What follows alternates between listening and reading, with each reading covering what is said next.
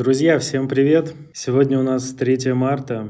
А рассказать я сегодня хочу вам про скалолазание, про такую интересную дисциплину спортивную. Я думаю, что те, кто лично меня знают или кто на меня подписан, в курсе, что я занимаюсь скалолазанием. И вот э, те, кто нет, если будут такие слушатели, которые меня не знают, они смогут, во-первых, узнать о том, что я занимаюсь скалолазанием, что уже понятно, и, во-вторых, все, в принципе, слушатели смогут познакомиться с этим видом спорта. Расскажу вкратце о том вообще, что из себя скалолазание представляет, расскажу о том, какие вот я выделил основные, ну, скажем так, мифы. Знаете, как на Ютубе очень популярное слово «мифы о чем-то». Ну, вот также мифы о скалолазании разберем, самые такие основные. Ну и расскажу, конечно же, о своих ощущениях. Для меня это самая главная часть. Это то, что я испытываю, поделиться, поделиться с вами своими ощущениями, своими эмоциями. Потому что если говорить о концепции дома и говорить о том, что создает уют в нашей жизни, создает комфортное ощущение жизни, это, естественно,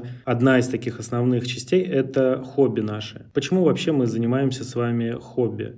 Э, я для себя выделил такой ответ на это. Э, мы занимаемся хобби, чтобы, во-первых, уйти от какой-то основной рутины, которая происходит в нашей жизни. Помимо того, что это такой терапевтический эффект, мы плюс еще делаем что-то классное, что нам нравится. Для кого-то это может быть танцы, для кого-то это может быть шитье, рисование, прослушивание музыки, в том числе прогулки и прочее. Ну, то есть хобби великое множество разных. Я думаю, у всех они есть, по несколько штук. И тут всем все, наверное, понятно для чего мы это делаем.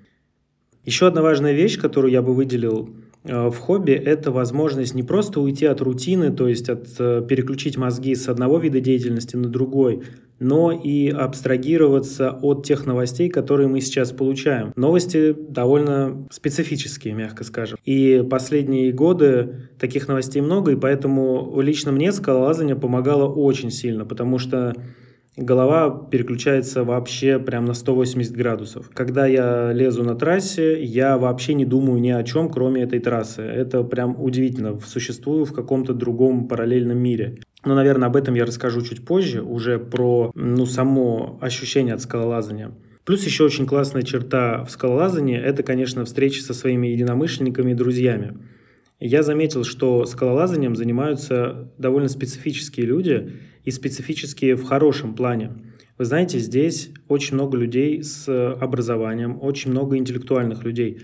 То есть, видимо, скалолазание такой отбор производит, потому что я не встречал каких-то, ну, условно, быдло, ну, извините за такую фразу, я не встречал каких-то агрессивных, необразованных людей. Здесь люди с определенным складом ума, и это очень хороший фильтр. Здесь приятно находиться, есть что обсудить с людьми. Помимо пролазов, помимо, ну, пролаз это, собственно, понятно, как мы лезем трассу, тактика и движение. Помимо этого мы можем обсуждать вообще абсолютно разные темы, и люди очень многогранные встречаются. Вот это тоже очень классная черта. Я сейчас э, вернулся буквально вчера вечером с двухдневного выезда на скалы. В Анталии скалы находятся в 30 километрах от города, и здесь огромный скальный сектор, огромное количество скал, э, пробитых трасс, то есть это трассы, подготовленные для лазания, там вставлены крюки в скалу для того, чтобы люди могли спокойно, безопасно лазить но это уже про безопасность трасс чуть позже. Так вот, я был на, в кемпинге и жил там одну ночь, ну то есть два дня провел с одной ночью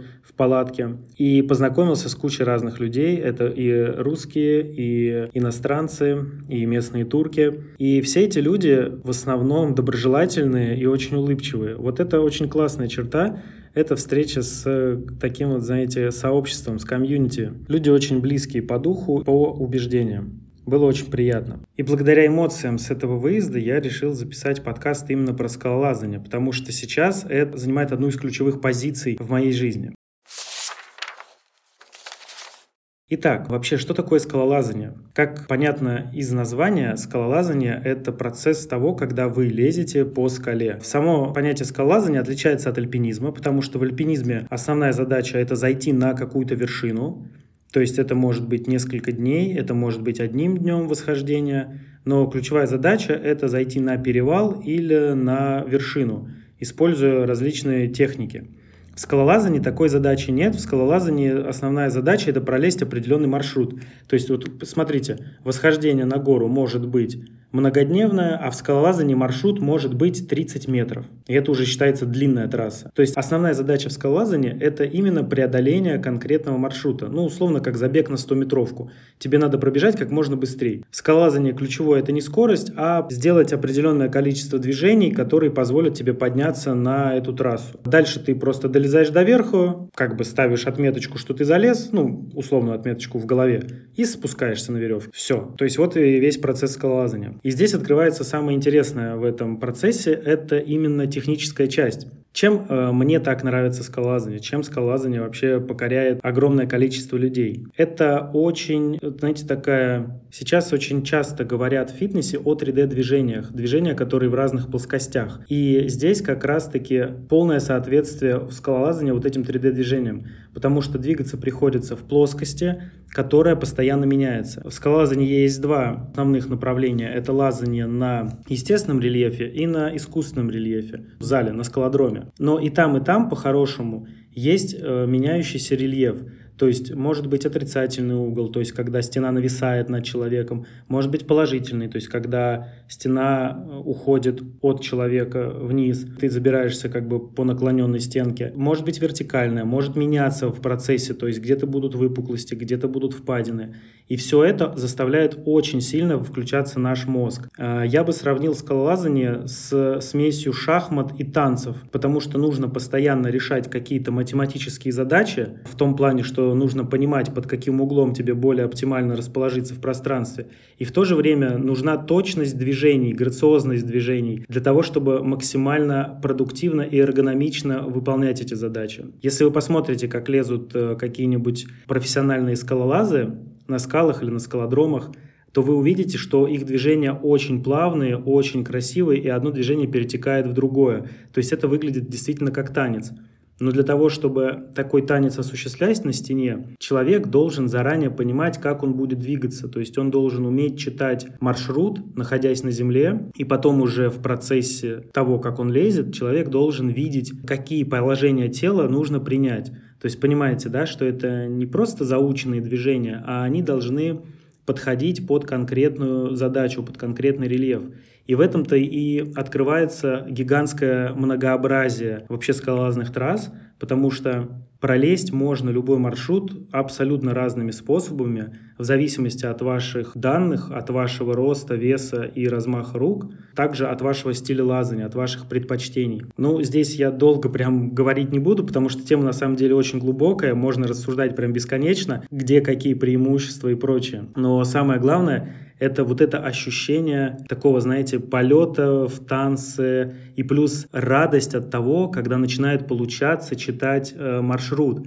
Я помню первый раз, когда у меня получилось заранее понять, как мне надо расположить тело на трассе, это было в зале в Москве, и я начал лезть, и я делал то, что я предполагал делать, и у меня получалось. И я принимал правильные положения, и у меня получалось пролезать сложные для меня места. И я тогда испытал огромную радость, и это был просто такой телесный восторг от того, что я все правильно понял, от того, что я смог это осуществить. Вот это прям супер крутой инсайт был, и это очень приятно. Я вам прям рекомендую это попробовать. Я понимаю, что у людей возникают какие-то страхи насчет скалолазания, и об этом мы поговорим чуть позже, про мифы в скалолазании, про то, что людей изначально отпугивает. И на самом деле эти мифы ложны. Любой практически человек может заняться скалолазанием. Это на самом деле очень крутое занятие, которое подходит практически всем. Я немножко убежал вперед и хочу э, рассказать про разницу занятий на скалодромах и занятий на скалах. Понятное дело, что скалолазание предполагает лазание по скалам, но в нашей центральной части России, например, откуда я родом, Москва, Тверь, там нету как таковых скал. Есть скалы у нас в Карелии, я там ни разу не был, но до них еще надо доехать. Ближайшие скалы у нас на Кавказе. И на Кавказе, конечно, можно заниматься.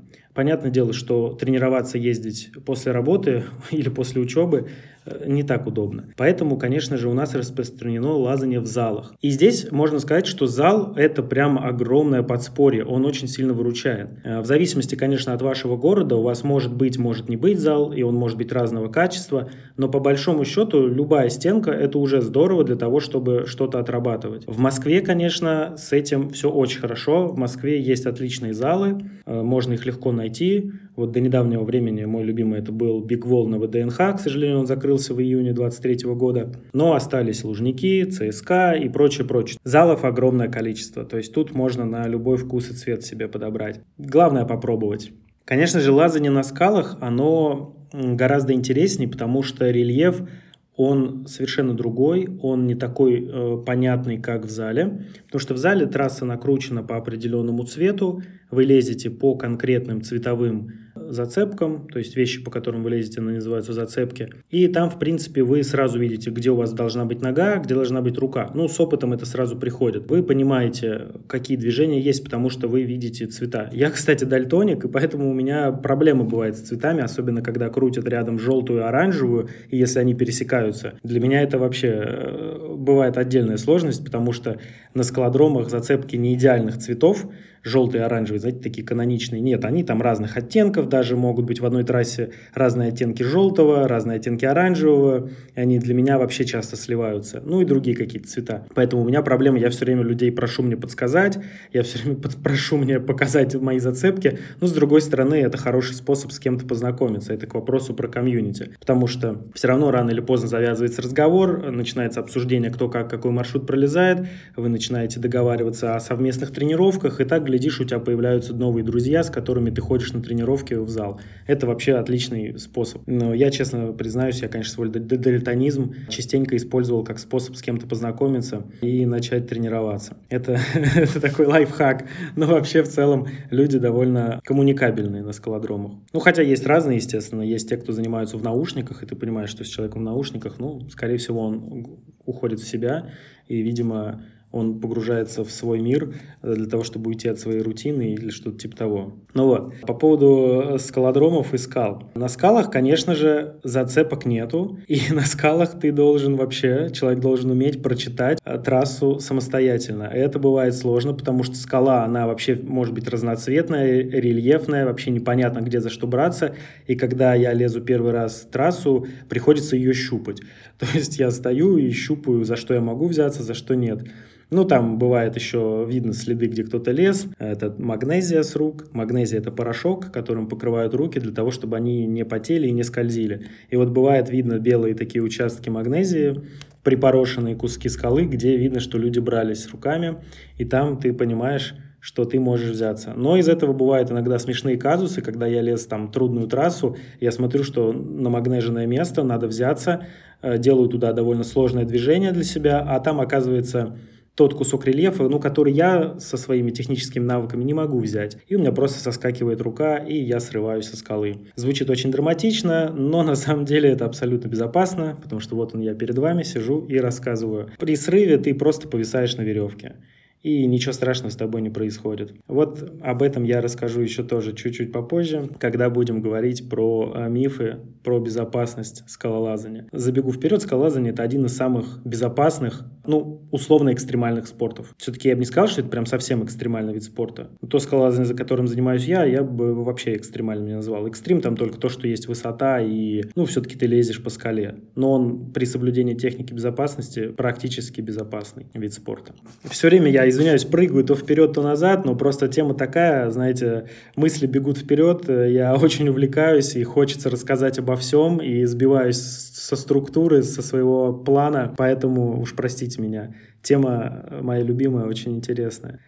Чем классно лазить на рельефе? Я имею в виду на живых скалах. Ну, понятно, это ощущение того, что ты лезешь по настоящей скале, ты лезешь и держишь живую скалу. Она может быть острая, она может быть гладкая, холодная, если в тени, в тени, горячая, если на солнце. Солнце, ветер, все эти вещи очень сильно влияют на настроение. Вот вчера я, например, лазил довольно трудные для себя трассы, где я прям пыхтел. Зацепочки были довольно острые, то есть скала берется хорошо, но там везде такие, знаете, маленькие шипики. Это хорошо держит, трение хорошее, но при этом это больно. И при этом, при всем, еще и была тень и сильный ветер.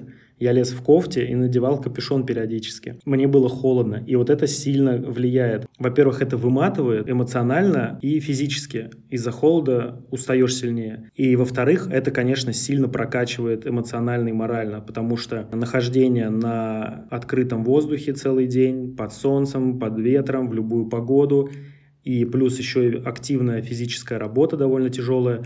Это все еще и связанное с высотой, то есть все-таки определенная доля адреналина присутствует. Это все, конечно, очень сильно прокачивает морально. То есть человек становится спокойнее, уравновешеннее, более уверенным в себе. И именно это мне очень нравится на живом рельефе.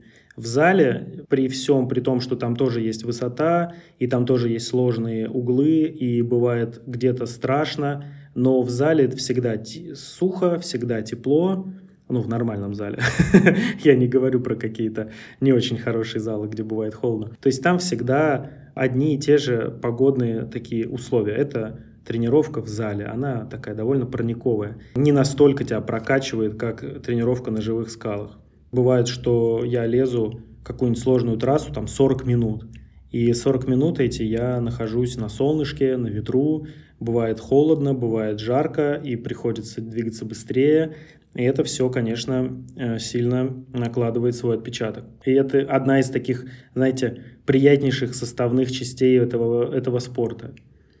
Вообще, наверное, конечно, можно сказать, что скалолазание вырабатывает адреналиновую зависимость и уж точно эту эндорфиновую зависимость какую-то, но ну, мне кажется, любой спорт с этим связан. Любое достижение каких-то результатов вызывает зависимость от эндорфинов. Потому что, например, когда я лезу в сложную трассу, и у меня получается ее пролезть, что особенно приятно, то есть пролезть имеется в виду начисто, без срывов, и сделать все прям вот э, как полагается, да, как этого требует, скажем, определенный эталонный стиль лазания. Когда получается э, вы, выполнить свою трудную трассу, это дает огромный приток положительных эмоций. И я прямо физически чувствую, как по мне волнами расходится радость и счастье.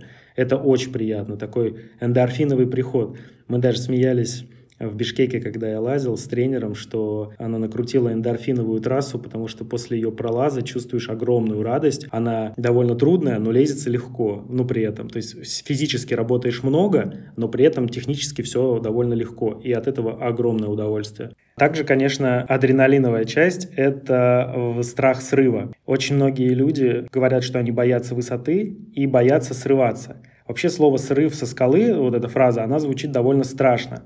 Но по факту в том скалолазании, которым занимаюсь я, есть два типа страховки. То есть, естественно, мы все лазаем со страховкой. Мы не лазаем э, по скалам без нее. Это априори. И есть два варианта страховки. Первый – это так называемая верхняя страховка, когда точка, где веревка перекинута в карабине, она находится на самом верху трассы. Соответственно, если человек срывается, он просто, ну вот, э, как на картинке, повисает на этой веревке. У него на поясе есть страховочная система, а это такая петля на поясе и петля вокруг э, бедер, в которой ты просто сидишь, как у промышленного альпиниста, например. Ну вот когда ты повисаешь, она у тебя там в кольце привязана веревочкой, и ты просто висишь на ней, как за шкирку практически. Остаешься на том же месте, где был. Это самый безопасный, самый легкий вид лазания. Это вот с верхней страховкой, так называемой. То есть, когда сорвался, остался на том же месте. Второй вариант – это лазание с нижней страховкой. Там ты лезешь по скале, и на ней есть точки, где карабины приделаны к скале. Вот ты лезешь и веревку свою, которая у тебя привязана к поясу, ты прощелкиваешь в эти карабины. То есть, если ты срываешься, ты летишь до самого нижнего под тобой карабина. Ну, обычно это где-то через один-полтора метра их делают. То есть, ну, придется пролететь там метра два. И вот это, конечно, уже очень сильно будоражит. Вот это ощущение, что где-то под тобой точка страховки. Если ты сейчас срываешься, ты пролетаешь вот эти 2-3 метра, потом э, приземляешься в стену. И как бы вот этот момент, что сейчас будет срыв, свободное падение, это, конечно, сильно будоражит. И многих людей это останавливает от такого лазания. Но это считается вот именно эталонное спортивное лазание. И вот здесь адреналин, конечно, присутствует. И адреналиновая зависимость тоже. И ощущение, знаете, вот это кайфовое, когда лезешь сложно сложный рельеф, понимаешь, что ты держишь не очень надежные зацепки, которые, ну, можешь не удержать, и тебе надо встать, твоя точка страховки будет на уровне пятки, то есть это примерно метр вниз, плюс еще столько же метр маятником еще, то есть, ну, два, ну, в общем, наверное, может, это сложно представить, если вы никогда не лазили, ну, в общем, насколько ты вылез над, над карабином, столько же еще вниз ты пролетишь, и плюс веревка немножко растянется, потому что она гасит рывок от срыва. Ну, получается, 2-3 метра ты вот так вот пролетаешь, и вот эта мысль о том, что сейчас это возможно, она очень сильно нервишки щекочет. Я могу сказать, что я так срывался и на скалах, и в, на скалодроме, мы отдельно тренировались на такие вещи, и это даже весело. То есть ты просто как на качелях пролетаешь. Конечно, есть некоторый риск больно воткнуться в стенку, но он, ну, как бы везде присутствует. Ну, понятно, что мы все-таки лезем по скале, да, там есть свои нюансы. Но он так, минимальный, если честно. И вот адреналиновая зависимость, наверное, тоже, конечно, есть. Все это вместе создает такую, знаете, такой коктейль из гормонов. Ну да, я тут не спорю, конечно, это присутствует. Но, собственно, мы и живем ради ощущений, наверное, да, отчасти ради каких-то эмоций, поэтому мне кажется, скалолазание – это один из прекрасных способов эти эмоции ощутить. Так что, конечно, я могу это порекомендовать. Теперь хочу разобрать уже конкретные мифы, потому что я уже половину из них так косвенно разобрал во время рассказа. Собственно, что за мифы? Ну, первый миф – это, конечно, страх высоты и страх разбиться. Но это не, даже не совсем миф. Понятное дело, что когда ты лезешь 30-метровую трассу, ты на высоте 30 метров. Это реально может быть страшно. То есть, если у человека боязнь высоты, прям настоящая, то, конечно, там будет страшно. Но тут что сказать? Во-первых, если мы берем просто без какой-то фобии человека. Всем неуютно на такой высоте, это понятное дело. Неуютно и на 5-метровой высоте, на веревке толщиной с палец. Но когда ты изучаешь материальную часть, когда ты знаешь, что веревка выдерживает 2 тонны на рывок, что все карабины, все петли, которые используются, они тестируются, проходят определенную европейскую сертификацию, что все это подготовленное специализированное снаряжение, которое выдерживает такие нагрузки годами. Когда ты постоянно лазаешь наверх, ты привыкаешь, во-первых, к этому чувству высоты, ты э, раз за разом срываясь, понимаешь, как это работает, учишься доверять своему снаряжению. И, в принципе, этот страх, он ну, со временем проходит. То есть страха высоты как такового уже нету. Остается, может быть, какое-то напряжение от непонятных движений, от сложности какой-то на трассе. Но это уже не совсем высота, это скорее трудная работа плюс высота. Как таковая высота уже становится привычная. Ну, я вам честно скажу, когда ты лезешь по скале, высоту-то ты и не видишь. Ты смотришь вверх и перед собой. Ты щупаешь зацепки, и ты вообще не думаешь, ну, сколько под тобой метров. Ты думаешь о том, как тебе, куда ногу поставить и где движение сделать. Вот, мысли о том, что впереди, а не то, что под тобой. Поэтому высота присутствует, но это дело нарабатываемое. Вот по поводу страха разбиться и расшибиться, что это очень опасный вид спорта. Ну, вообще скалолазание – это один из таких самых безопасных э, экстремальных видов спорта. Какой-нибудь футбол, уж я молчу про контакты и единоборства, они гораздо опаснее, то есть там травмироваться гораздо легче. Да, на скалолазании бывают травмы, естественно, при случайностях, при авариях каких-то, ну, все бывает по-разному проходит, даже на скалодроме можно удариться или что-то сломать, ну, это и в обычной жизни происходит. Конечно, если мы соблюдаем технику безопасности, то, конечно же, мы сводим риск травм и каких-то аварий к минимуму. Это все проверено уже многими поколениями альпинистов, которые уже больше 150 лет этим занимаются. Поэтому скалолазание не такой страшный вид спорта, как о нем думают те, кто и не пробовали заниматься. Подытожу. Высота есть, страх высоты присутствует, он проходит, страх разбиться, как-то плохо сорваться тоже есть, он проходит с опытом. Следующий миф, это мое любимое, это то, что для скалолазания нужны сильные руки и нужно много уметь подтягиваться. Обычно вот девушки такое говорят, что, блин, я не занимаюсь скалолазанием, потому что это для сильных муж... мужчин, у которых сильные руки, а у меня руки слабые. На самом деле, как ни странно, но в скалолазании ключевую задачу должны выполнять ноги. Звучит это контринтуитивно, но это так. Наша задача основная при лазании – это включать как можно сильнее ноги, чтобы разгружать руки. То есть самое главное – это правильная работа ног и постановка ног. Руки, конечно же, нужны, особенно когда стена нависает на нас, но на моментах, когда есть вертикаль, руки даже можно в некоторых ситуациях вообще убрать со стены и стоять только на ногах. То есть главное это ноги. Руки, конечно же, будут большим преимуществом, если есть сила, если сильные пальцы и сильные мышцы, бицепсы и прочее.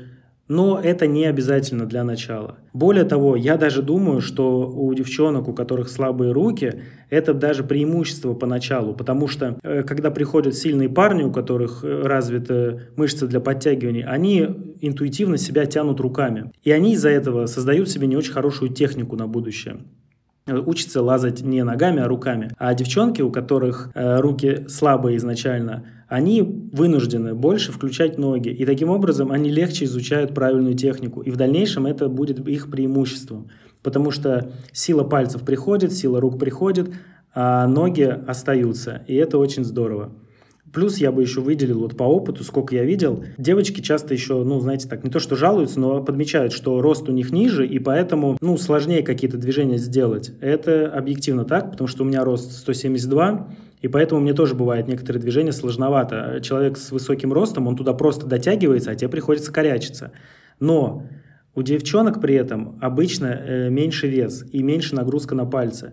То есть они все равно делают какие-то движения, которые мужчина с большим весом сделать не может, потому что им просто вес позволяет меньше нагружать пальцы.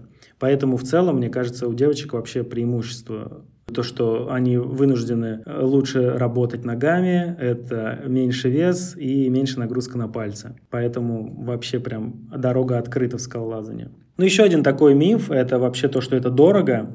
И здесь и да, и нет – Потому что если сейчас открыть какой-нибудь сайт с снаряжением, особенно если это западное снаряжение, иностранное, конечно, это будет вообще недешево. Комплект э, какой-то минимальный будет стоить прям тысяч тридцать-сорок. Если еще мы берем скальные туфли, то может быть и выше. Но, во-первых, для начала никто не заставляет все покупать тем более покупать какое-то профессиональное снаряжение. Для начала это можно брать в аренду, чтобы просто попробовать. На скалодромах всегда есть аренда скальных туфель, всегда есть аренда э, прочего снаряжения. Да, кстати, про скальные туфли это особенная обувь, то есть в кроссовках, в кедах лазать, скорее всего, не получится эффективно, потому что нужна определенная постановка стопы, нужен определенный тип резины на подошве. В общем, это прям специализированная обувь. Но это, это вообще отдельная песня про скалазные туфли, там написано огромное количество пишется статей, снимаются видео. Это прям отдельный жанр. Но действительно, они нужны. Для начала все это можно взять в аренду. Если вы уже чувствуете, что у вас э, это увлечение переходит из просто попробовать во что-то серьезное, в какое-то серьезное занятие хобби или спортом, то тогда, конечно, вы можете потихоньку начать приобретать что-то. У меня именно так и произошло. Я сначала купил скальные туфли, когда понял, что мне понравилось. Потом уже пошла страховочная система, которую надеваешь на себя и куда веревку привязываешь. Потом уже какие-то аксессуары. Потом пошли еще скальные туфли, еще скальные туфли разные. У меня их сейчас 5 пар. И потом уже пошла веревка, каски и скальное снаряжение для уже скалолазания. Именно на открытом рельефе. Но и то, у меня далеко не полный набор снаряжения, который может быть для скалолазания. Соответственно, э, можно все это приобретать потихонечку. Цены, к сожалению, на все это растут, но все равно, если покупать это по одному-два предмета за какой-то период, ну, ну, как бы можно это разбить на удобный для себя, на комфортный режим выстроить. Поэтому, да, если мы берем, покупаем сразу снаряжение профессиональное и сразу все, то это будет очень нормальная сумма. Если мы покупаем потихоньку по мере надобности, то тогда, в принципе, это уже не так сильно бьет по нашему бюджету. Еще, кстати, один миф сейчас вспомнил, это про возраст, что, дескать, э, скалолазанием надо заниматься с раннего возраста, а уже взрослому тяжело.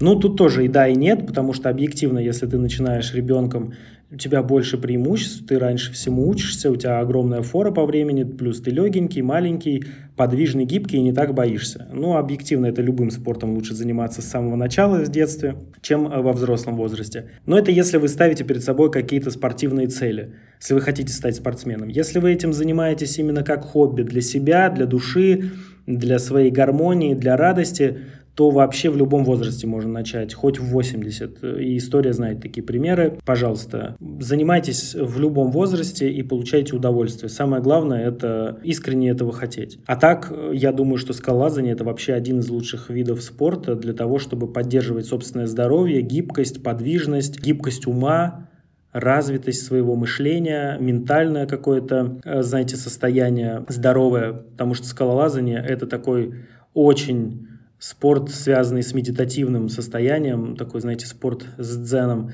потому что в процессе отключаются все мысли, отключаются вообще какие-то размышления, и у меня иногда какие-то песни крутятся в голове. Вот я лезу, и у меня песня играет воображение какая-нибудь, я ее пою.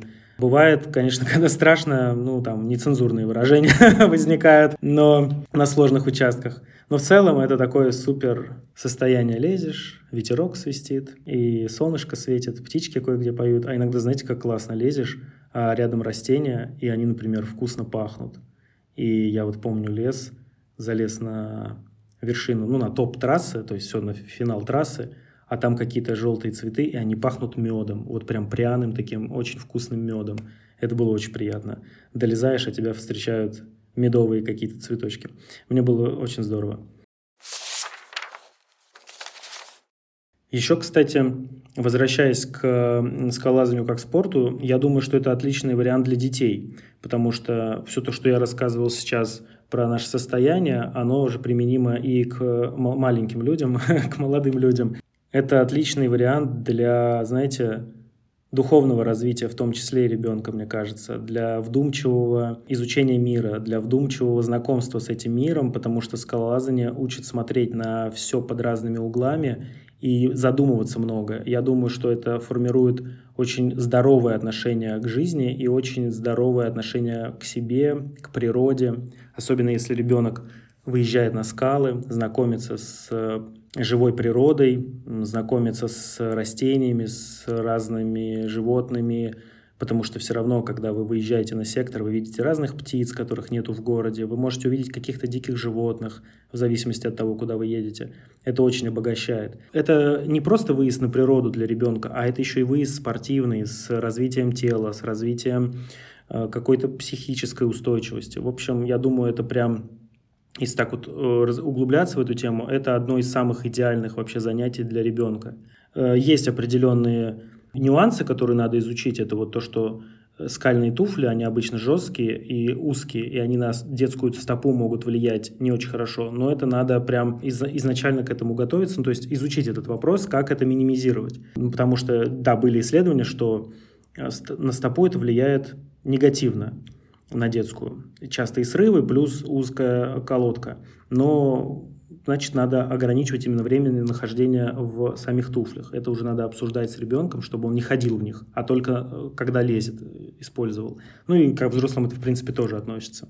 Но вот если не брать вот эти моменты, э, которые, ну, в любом спорте отдайте ребенка на бокс, это тоже, знаете, не самое хорошее, или там на футбол головой мяч пинать, и тоже есть травмы. Но здесь еще связь с природой, она, конечно, мне кажется, играет огромную роль.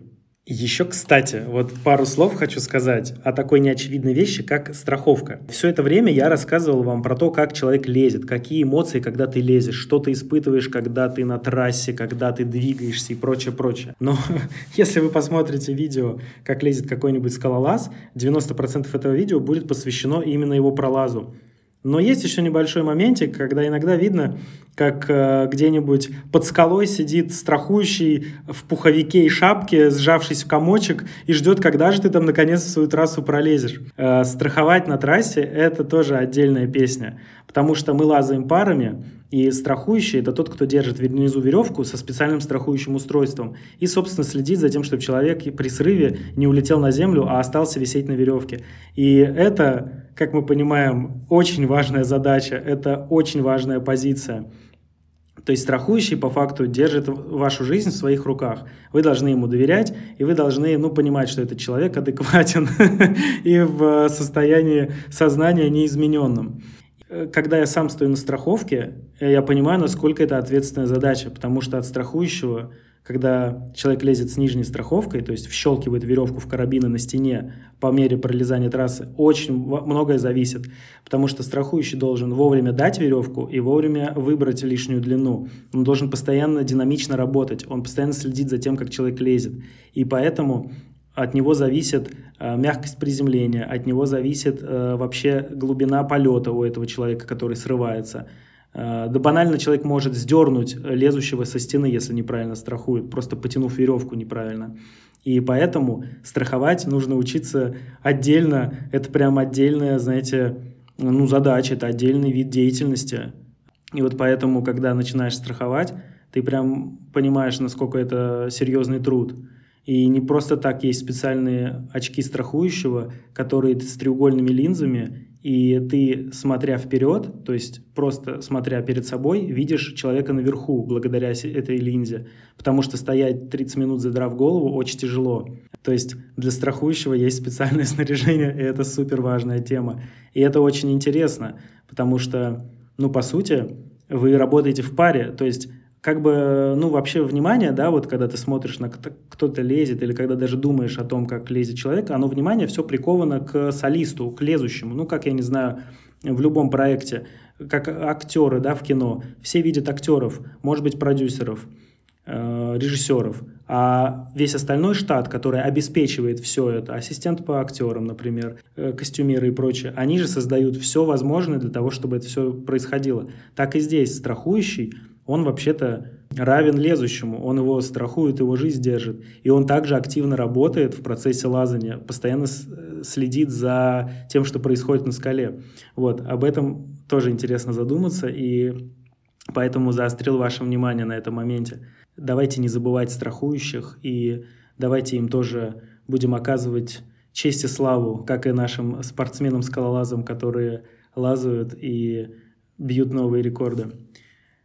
Ну что ж, в целом вот что я хотел рассказать про скалолазание со своей позиции, со своего опыта. Скалолазание, оно гораздо шире, чем я рассказал. Есть еще больше разных видов, э, когда ты лезешь и сам создаешь точки страховки, это, ну и прочее, прочее, это уже ближе к альпинизму. Есть вообще фрисоло, это когда ты лезешь без страховки по скалам на высоте, но этим занимаются единицы, это супер экстремальный вид спорта, я так не делал, вам не рекомендую. То есть это прям вот для избранных каких-то. Вот можно посмотреть Алекса Хонолда, например, вот такой на слуху самый известный э, скалолаз. Даже фильм есть «Фри Соло». Есть еще лазание без страховки над водой. Это называется Deep Water Solo, когда вы срываетесь в воду, падаете. Тоже довольно опасно, но, конечно, лучше, безопаснее, чем фрисоло. Ну, вот я это все не лазил, честно скажу. Я рассказывал только о том, что пробовал сам, что испытал на своем опыте и этим с вами делился. Надеюсь, вам было интересно, надеюсь, информативно, полезно, не скучно. Очень рад буду, если вдруг замотивировал вас попробовать этот вид спорта, а это прям реально классно. Пишите, пожалуйста, свои комментарии, ставьте лайки, рассказывайте о подкасте своим друзьям, знакомым и делитесь этим выпуском. И встретимся на скалодроме или на скалах. Всем привет!